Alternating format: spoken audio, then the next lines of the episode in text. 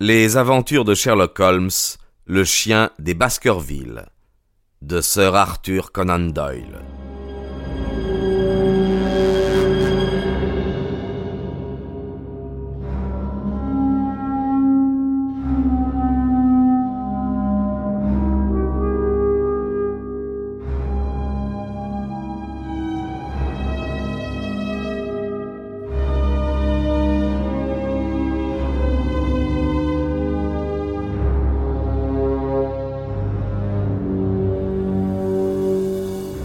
Baskerville frissonna en apercevant cette lugubre allée à l'extrémité de laquelle on découvrait le château.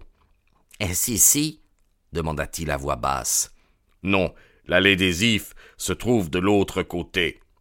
Je ne m'étonne pas que, dans un endroit pareil, l'esprit de mon oncle se soit détraqué. Il n'en faut pas davantage pour déprimer un homme. Avant six mois, j'aurais installé là, ainsi que devant le château, une double rangée de lampes électriques.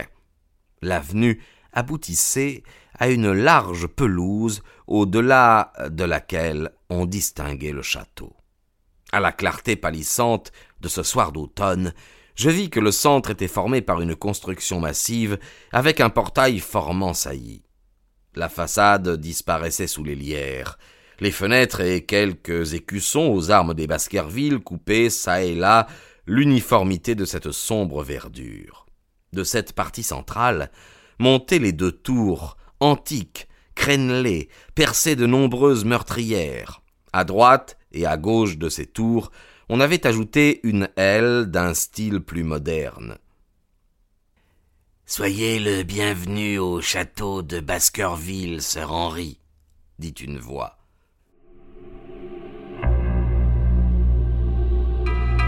Un homme de haute taille s'était avancé pour ouvrir la portière de la voiture.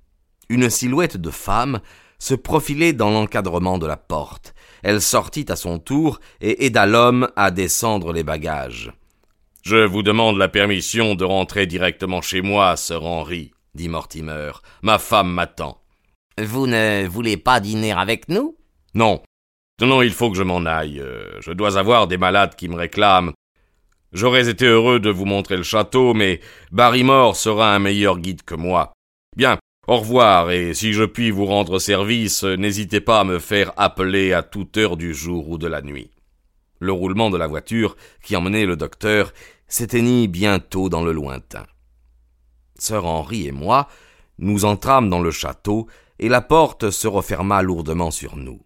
Nous nous trouvâmes dans une grande pièce, dont le plafond, très élevé, était soutenu par de fortes solives de chêne noircies par le temps. Dans une cheminée monumentale, un feu de bois pétillait sur de hauts chenets. Nous en approchâmes nos mains engourdies par le froid du voyage. Nous examinâmes curieusement les hautes et longues fenêtres aux vitraux multicolores, les lambris de chêne, les têtes de cerf et les armes accrochées au mur, le tout triste et sombre sous la lumière atténuée d'une lampe accrochée au milieu du plafond. C'est bien ainsi que je me représentais le château, me dit sir Henri. Cela ne ressemble-t-il pas à quelques vieux tableaux d'intérieur? La demeure n'a pas changé depuis cinq cents ans qui vivent mes ancêtres. Tandis qu'il jetait les yeux autour de lui, son visage bronzé s'éclaira d'un enthousiasme juvénile. Mais, à un moment, la lumière le frappa directement, alors que de longues traînées d'ombre couraient contre les murs, formant au-dessus de sa tête et derrière lui comme un dais funéraire. Barrymore était revenu de porter les bagages dans nos chambres. Il se tenait devant nous dans l'attitude respectueuse d'un domestique de grande maison. Il avait très bonne apparence avec sa haute taille, sa barbe noire coupée en carré et sa figure qui ne manquait pas d'une certaine distinction. Désirez-vous qu'on vous serve immédiatement, monsieur demanda-t-il. Est-ce prêt? Dans quelques minutes, vous trouverez de l'eau chaude dans vos chambres. Ma femme et moi, sœur Henri, nous serons heureux de rester auprès de vous jusqu'à ce que vous ayez pris vos nouvelles dispositions. Maintenant, l'entretien de cette maison va exiger un personnel plus nombreux. Pourquoi maintenant? Je veux dire que Sir Charles menait une existence très retirée et que nous suffisions à son service. Vous, et c'est tout naturel, monsieur, vous recevrez davantage et nécessairement vous devrez augmenter votre domesticité. Dois-je en conclure que vous avez l'intention de me quitter? Oui, mais seulement lorsque vous nous y autoriserez. Votre famille n'est-elle pas au service des Baskerville depuis plusieurs générations? Je regretterais de commencer ma vie ici en me séparant de serviteurs tels que vous. Je crus découvrir quelques traces d'émotion sur le pâle visage du valet de chambre. Ma femme et moi nous partageons ce sentiment, reprit Barrymore. Mais à dire vrai, monsieur, nous étions très attachés à sir Charles. Sa mort nous a donné un coup et nous a rendu pénible la vue de tous ces objets qui lui appartenaient. Je crains que nous ne puissions plus supporter le séjour du château. Eh bien, qu'avez-vous l'intention de faire? Nous sommes décidés à entreprendre quelques petits commerces. La générosité de sir Charles nous en a procuré les moyens. Ces messieurs veulent-ils que je les conduise à leur chambre? Une galerie courait autour du hall. On y accédait par un escalier à double révolution. De ce point central, deux corridors, sur lesquels s'ouvraient les chambres, traversaient toute la longueur du château. Ma chambre était située dans la même aile que celle de sir Henry et presque porte à porte. Ces pièces étaient meublées d'une façon plus moderne que le reste de la maison. Le papier clair et les innombrables bougies allumées un peu partout effacèrent en partie la sombre impression ressentie dès notre arrivée. Mais la salle à manger qui communiquait avec le hall était pleine d'ombre et de tristesse. On dressait encore la table sur une espèce d'estrade autour de laquelle devaient autrefois se tenir les domestiques.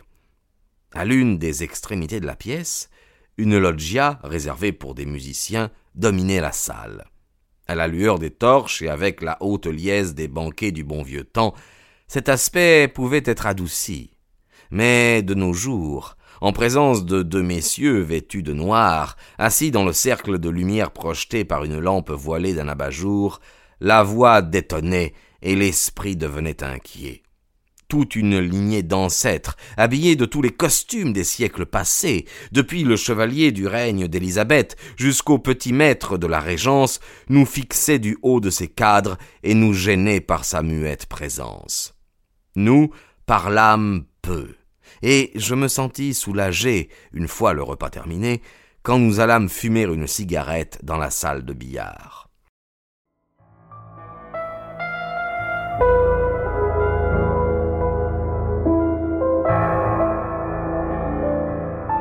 Vrai, ça n'est pas un endroit folâtre, dit sir Henry.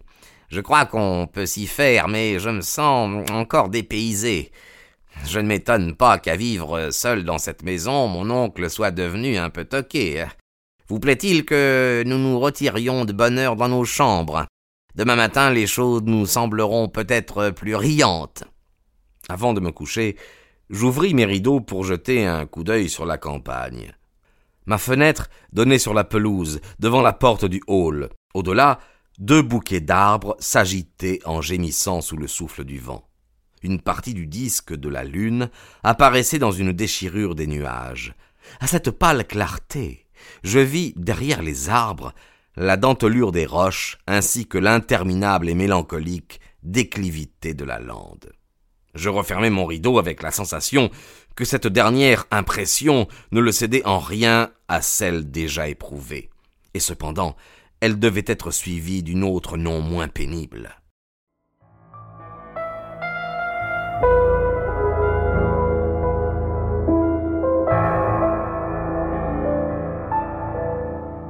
La fatigue me tenait éveillé. Je me retournai dans mon lit, à la recherche d'un sommeil qui me fuyait sans cesse. Dans le lointain, une horloge à carillon sonnait tous les quarts. Elle rompait seule le silence de mort qui pesait sur la maison.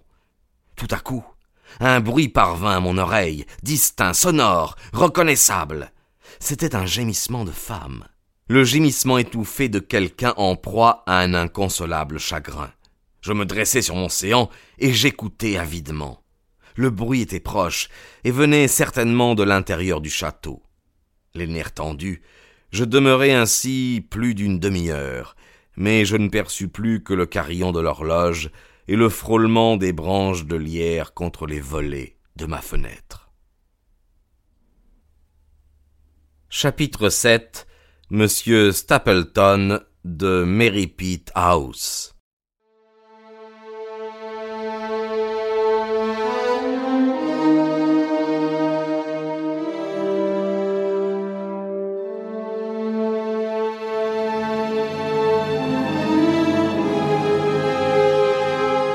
Le lendemain, la splendeur du matin dissipa un peu l'impression de tristesse laissée dans nos esprits par notre première inspection du château de Baskerville.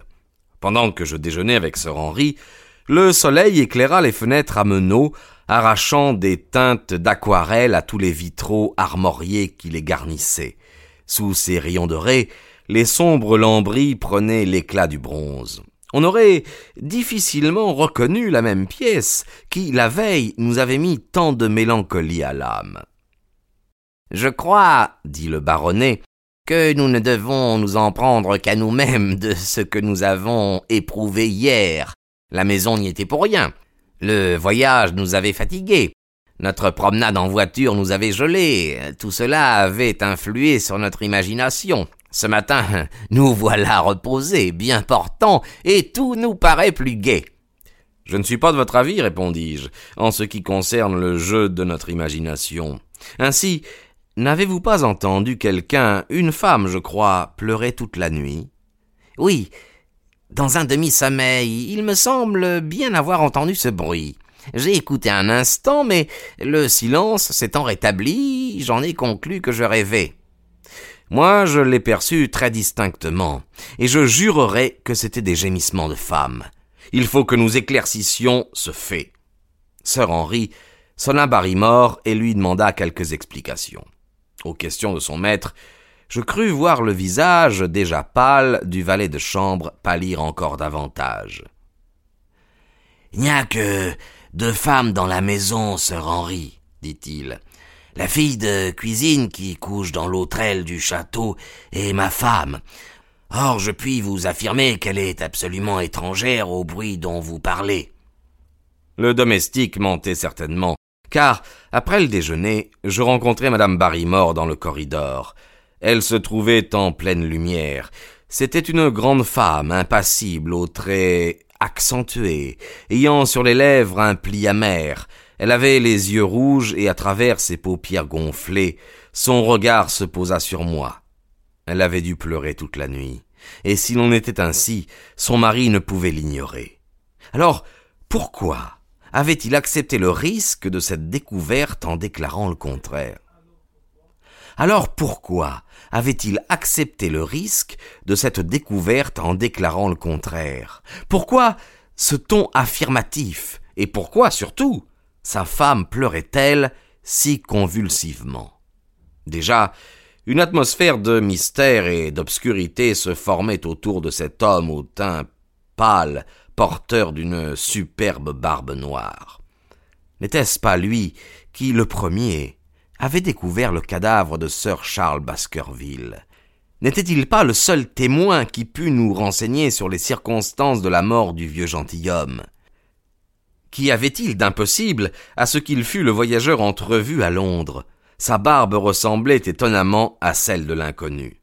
Le cocher nous avait bien dépeint son client comme un homme plutôt petit, mais ne pouvait-il pas s'être trompé?